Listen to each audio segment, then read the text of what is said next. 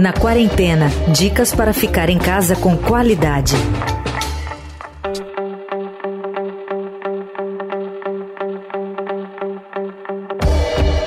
Olá, tudo bem com você? Começando a partir de agora por aqui mais uma edição do nosso podcast, o Na Quarentena, chegando à sua edição de número 79.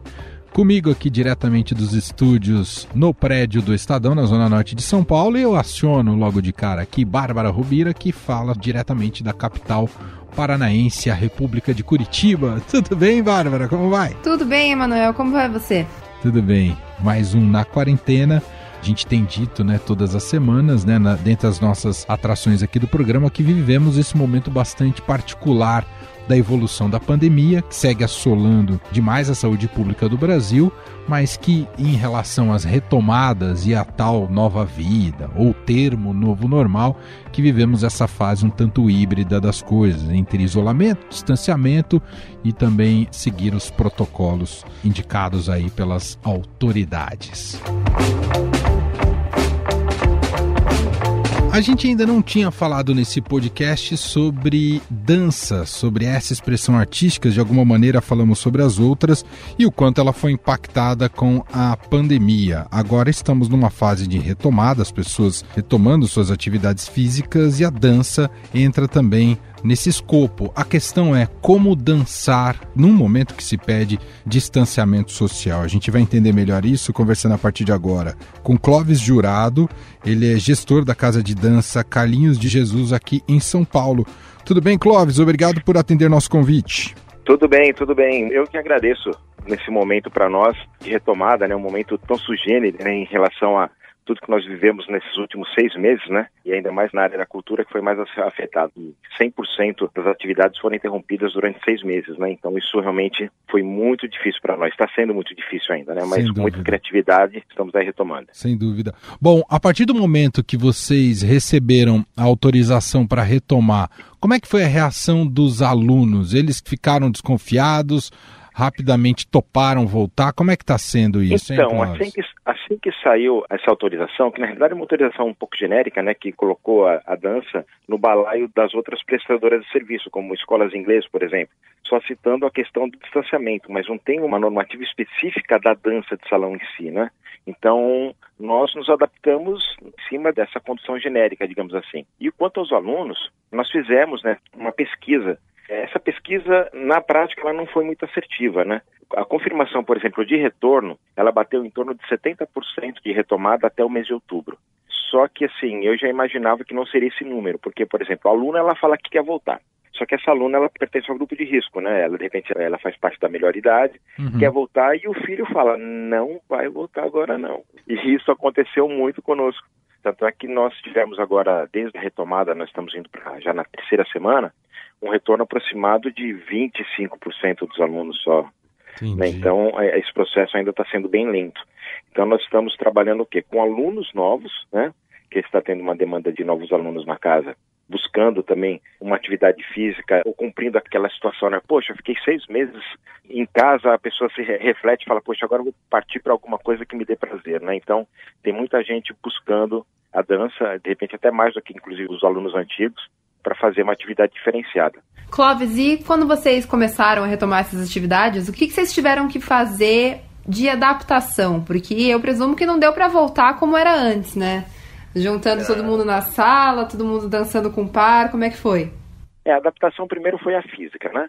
Naquelas condições básicas de sanitização. Tapete sanitizante na entrada, com um totem de álcool em gel. A casa ela é sanitizada a cada 48 horas com produto hospitalar. As janelas têm que ficar abertas o tempo todo, sem a utilização de ar-condicionado, o uso de máscara obrigatório né, e o distanciamento.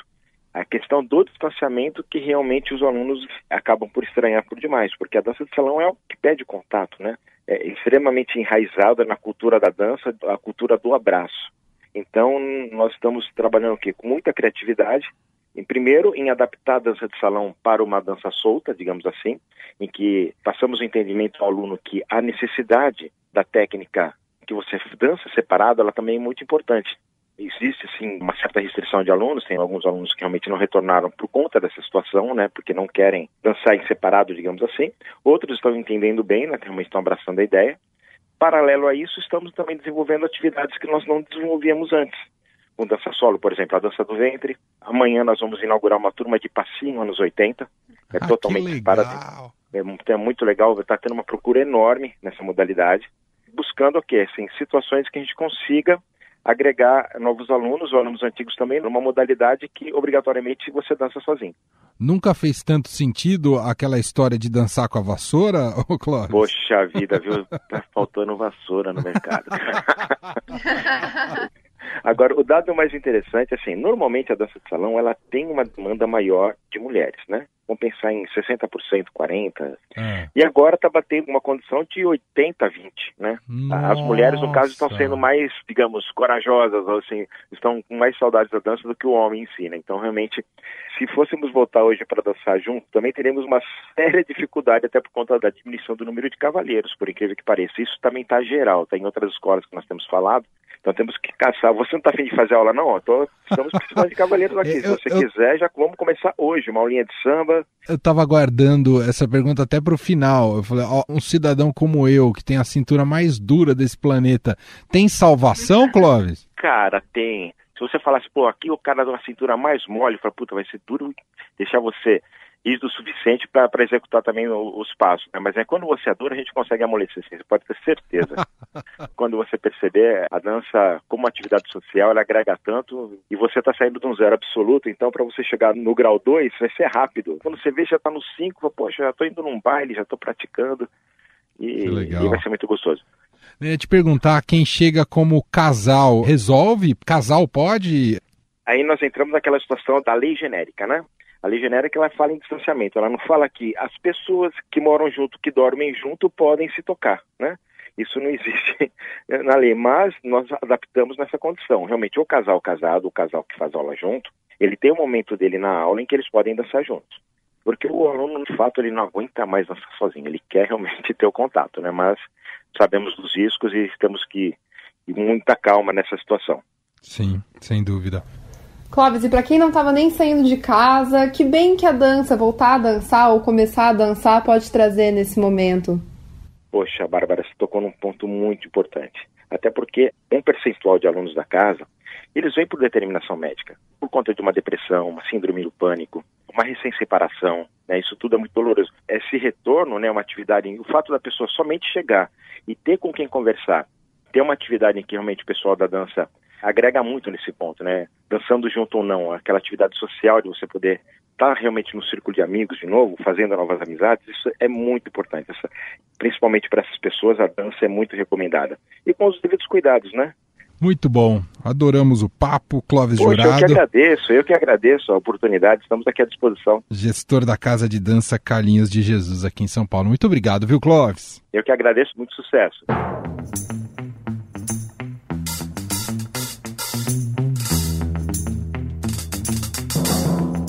Agora, depois de ouvir e bailar com Clóvis Jurado, no nosso segundo bloco do programa de hoje, vamos falar sobre uma novidade para quem é fã de suspense e tramas policiais, que é o meu caso, Bárbara Robira. O que, que você traz aqui pra gente? Emanuel, a novidade que eu trago para vocês nesse episódio é uma série da Netflix, que estreou agora no dia 1 de outubro, uma nova produção nacional, a série Bom Dia Verônica. A trama é uma adaptação de um livro escrito em parceria pelo escritor Rafael Montes e a autora e criminóloga Ilana Casoy. E no elenco tem a Taina Miller, o Eduardo Moscovis e a Camila Morgado nos papéis principais. Eu queria dizer para você que eu sou completamente fã do Rafael Montes. E eu vou dar os créditos. Quem me apresentou esse escritor aqui no Estadão foi o Luiz Fernando Bovo, que hoje dirige o Media Lab no Estadão. E aí ele me falou desse autor e eu fiquei completamente é, tomado pela, pelo tipo de ficção e, e, narrativa que o Rafael Montes tem, que são que é, que é simplesmente incrível. E Adoro, li todos os livros dele. Mas aí eu descobri, Bárbara Rubeira, que esse da série eu não li. Bom, acho que tem uma explicação para isso, Emanuel, porque esse livro, na verdade, foi escrito sob um pseudônimo. Ele e Ilana Casoy escolheram o pseudônimo André Kilmore. E, bom, provavelmente por isso você não deve ter visto ele nas livrarias assinado pelo Rafael. Mas quem conta melhor essa história e por que essa escolha de pseudônimo é o próprio Rafael Montes, com quem eu conversei um pouco sobre o livro e sobre a nova série. Bem com você, Rafael? Tudo certo, Bárbara. Eu estava na tensão da estreia da série, agora que ela foi para o mundo, estou mais tranquilo. Agora passou a ansiedade. É. Rafael, eu já assisti boa parte da série, mas para os nossos ouvintes que ainda não assistiram, como é que você descreveria Bom Dia Verônica em poucas palavras? Bom Dia Verônica é um thriller, um suspense investigativo que conta a história da Verônica, que é uma escrivã de polícia na Delegacia de Homicídio de São Paulo, ela é uma figura invisível, ela trabalha naquela rotina burocrática né, dentro do sistema. Certo dia, ela presencia uma situação bastante chocante, que é desperta feridas do passado e também a ineficácia do sistema de tratar de determinados casos. Especificamente a história de uma mulher que conheceu um sujeito pela internet, saiu para jantar com ele e levou um boa noite Cinderela, foi roubada, enganada, humilhada e a Verônica, indignada com uma sede de justiça, decide usar né, suas habilidades investigativas para entrar no caso dessa mulher. Nesse momento, um outro caso chega também para Verônica, que é o de uma mulher que vive uma relação abusiva e bastante doentia com, com o seu marido. O marido é um tenente-coronel da PM e um assassino em série. Então a história é um jogo de gato e rato, uma caçada um serial killer, com muitas surpresas, muitas viradas. É realmente uma série para maratonar. Rafael, e a série é baseada né, num romance que você escreveu junto com a Ilana Casoy. Como é que surgiu essa parceria com a Ilana? Você que já tinha escrito alguns romances sozinho. E aí, como é que surgiu esse encontro com ela e essa vontade de vocês produzirem algo juntos? Eu tenho uma carreira né, como escritor de ficção. E a Ilana tem uma carreira muito sólida também de não ficção, de crimes reais, né? Quando a gente se conheceu em 2015, eu propus a Ilana escrever um livro em parceria que fosse um suspense investigativo. Isso porque eu escrevo livros de suspense, né? Suicidas, Dias Perfeitos, Uma Mulher no Escuro, Jantar Secreto, Vilarejo, são todos livros de suspense, mas são de suspense que a gente chama com pessoas comuns, ou seja, não é um suspense investigativo com polícia, delegacia, pista, cena do crime. E aí o meu encontro com a Ilana trazia essa possibilidade, já que a Ilana trabalhou em muitos casos reais, conhece a polícia brasileira. Então eu propus a ela fazer, como referência na época, as histórias que eu cresci assistindo e adorando, como Silêncio dos Inocentes, O Colecionador de Ossos, Seven, Os Sete Pecados Capitais, eram as referências do tipo de história que eu achava que a gente podia fazer juntos. A Elana, claro, também trouxe vários elementos que ela queria escrever numa primeira ficção dela, como, por exemplo, um serial killer. Né? Ela é especialista em serial killers, então ela falou: vou criar um serial killer brasileiro, com elementos brasileiros, identidade brasileira. Enfim, foi uma parceria muito feliz, foi realmente muito legal.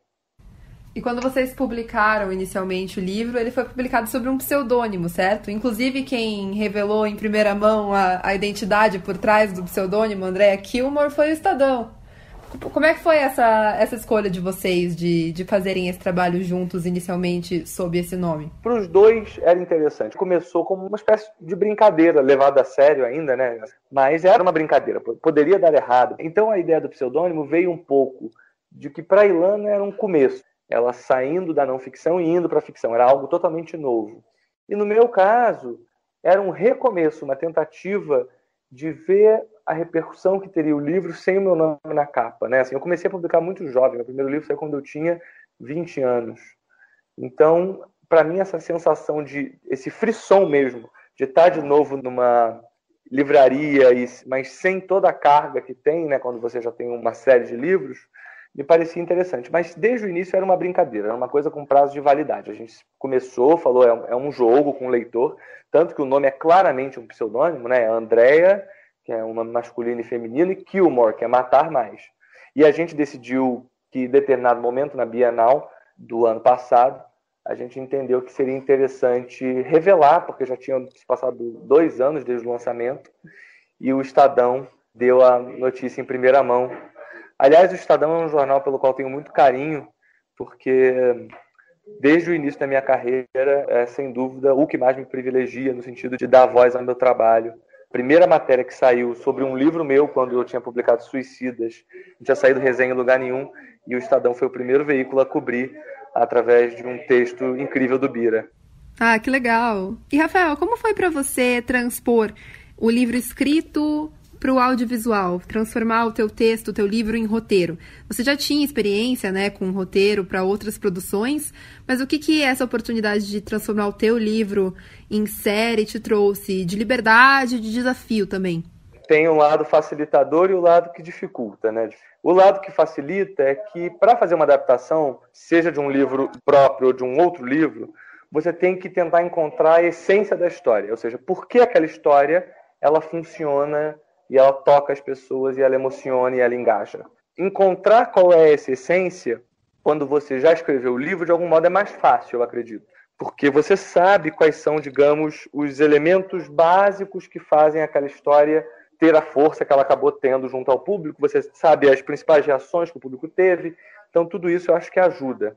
Agora, justamente sabendo qual é a essência, ter a coragem de tirar o resto, até porque quando você tira determinadas coisas, você dá luz a outras, você potencializa, né? Quando você escolhe, você potencializa. Fala, vou colocar o holofote nesta trama.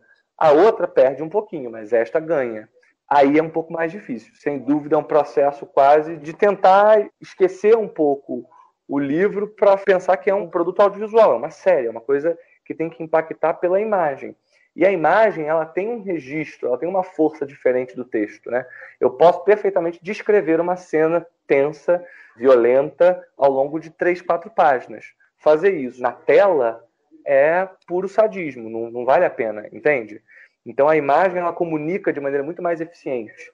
E a gente teve todo esse cuidado na série, não só a minha equipe de roteiro, né, que eram a Ilana Casoy, Gustavo Bragança, Davi Kobe e Carol Garcia, mas também toda a equipe de direção, direção de arte, todo mundo teve esse cuidado de caramba, a gente está contando uma história policial, um thriller instigante, tem violência, mas a violência ela não precisa estar na tela, não precisa ser ofensiva. Então tem sim as diferenças entre fazer um livro e fazer um produto audiovisual. Rafa, uma outra coisa que eu queria saber é o quanto que você e também a Ilana, né, que também estava envolvida na parte de roteiro e produção da série, o quanto vocês tiveram de participação na escolha do elenco? Porque as escolhas eu vejo que foram muito acertadas. E aqui eu preciso abrir um parênteses para algumas atuações. A da Tainá tá ótima, do Du Moscovis também, mas principalmente da Camila Morgado, que dá um show como a Janete. Como foi para vocês escolher quem ia levar esses personagens de vocês para as telas, ia dar vida a esses personagens de uma certa maneira? A gente sim participou de todas as fases de produção, inclusive da seleção do elenco, mas sempre em diálogo. Por exemplo, a Tainá Miller, que é a Verônica, que eu fico ainda impressionado como ela consegue fazer a transformação da personagem ao longo dos oito episódios, foi conversado entre o diretor, um papel que foi muito difícil da gente encontrar, a gente fez muitos testes, foi justamente da Janete. Era um papel muito importante e a gente não encontrava, não, não chegava onde a gente queria. E aí, um certo dia, o Zé Henrique me ligou e falou: Rafa, a Camila Morgado quer fazer. O que, que você acha? E olha que interessante, Bárbara. A personagem não entrava no perfil da Camila. A, a personagem era mais nova do que a Camila, era 10 anos mais nova do que a Camila. Então, aí eu falei, Zé, eu preciso de duas semanas para reescrever o roteiro para que a Camila seja a Janete. Muda o perfil da personagem. Mas nós temos um talento como a Camila Morgado, a gente não pode desperdiçar.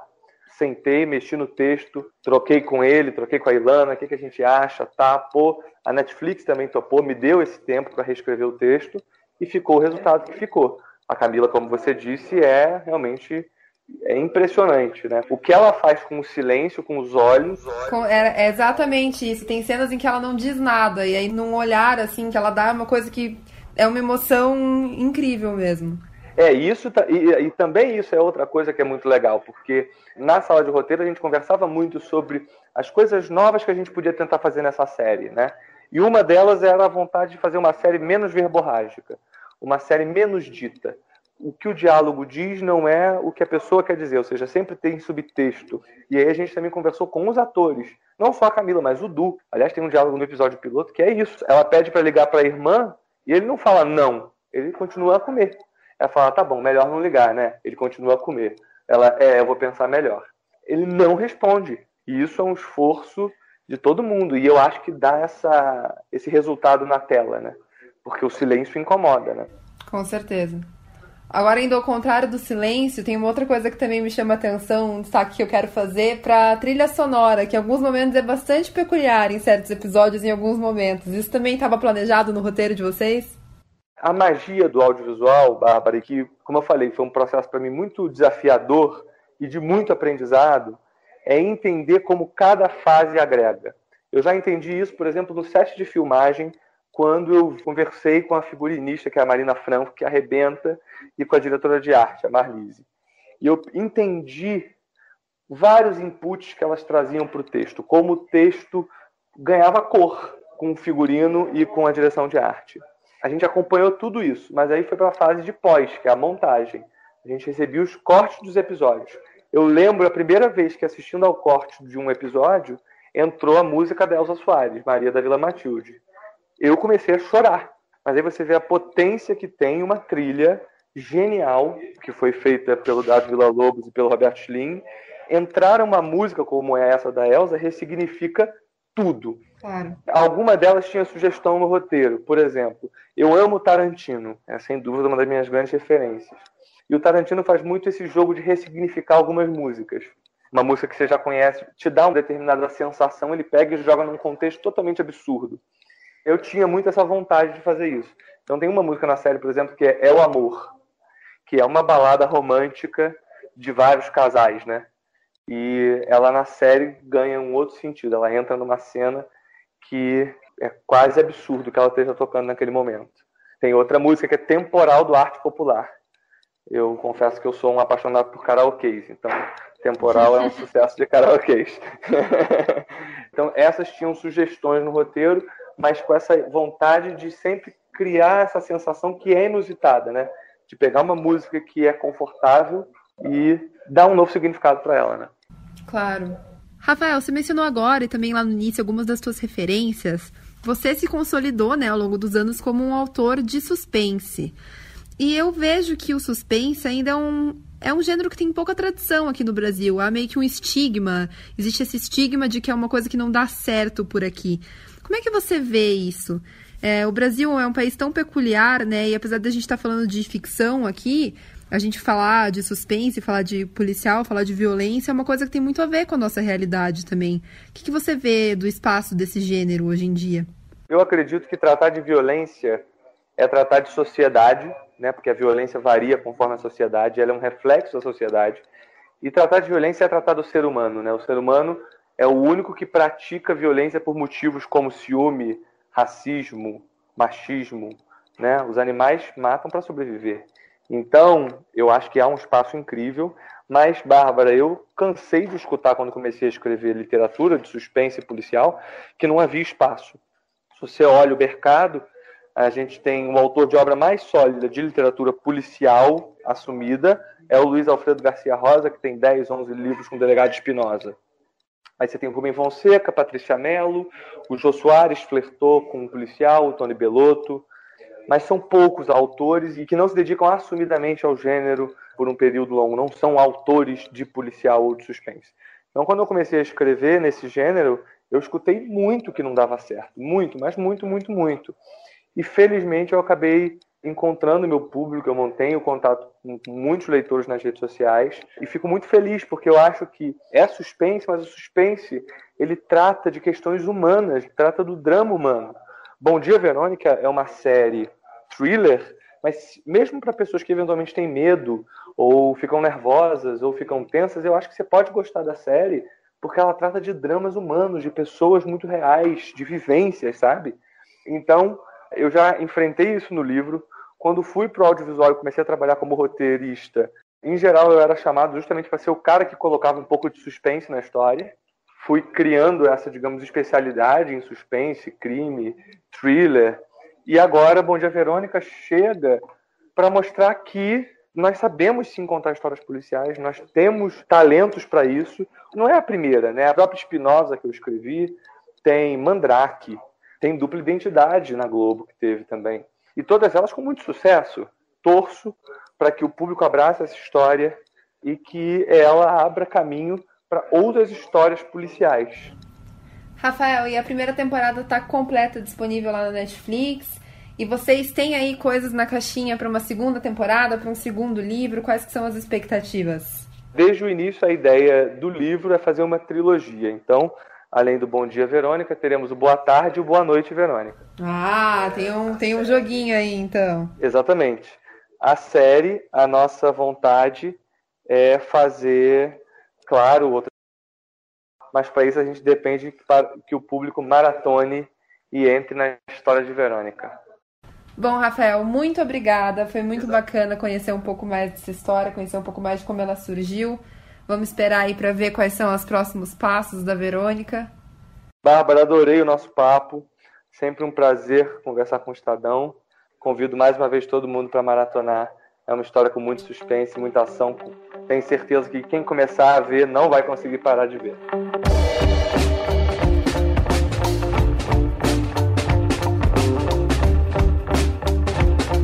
Rafael Montes, entrevistado pela Bárbara Rubira, muito bem entrevistado pela Bárbara Rubira, e tá lá na Netflix a série Bom Dia Verônica. E antes da gente encerrar esse episódio, com muita dor aqui no coração, a gente tem uma notícia um pouco triste aqui para vocês. Você que vai contar, Bárbara? Vou contar, Emanuel. O episódio desta sexta-feira, ou seja, esse aqui mesmo que você está ouvindo, é o último episódio do podcast Na Quarentena. Pois é, foi difícil tomar essa decisão. Foram quase sete meses de podcast, 79 episódios e sempre acompanhando as novidades e mudanças nessa nova forma de viver e conviver com a pandemia. E a ideia do Na Quarentena estava vinculada justamente isso, né? A um período que todos imaginávamos que poderia ser mais reduzido, em que ficaríamos isolados dentro das nossas casas. E isso foi de fato uma realidade por um bom tempo. Mas com o tempo, uh, isso foi deixando de ser uma, uma condição de todos e ensejou, né, nos levou a também a que esse podcast tivesse. Era preciso que esse podcast tivesse um fim, ainda que a pandemia esteja aí, né, Bárbara? É isso aí. E é claro que esse não é um adeus em definitivo. A gente segue quarentenado por aqui e também de olho em todas as novidades, não só da pandemia, mas de tudo mais.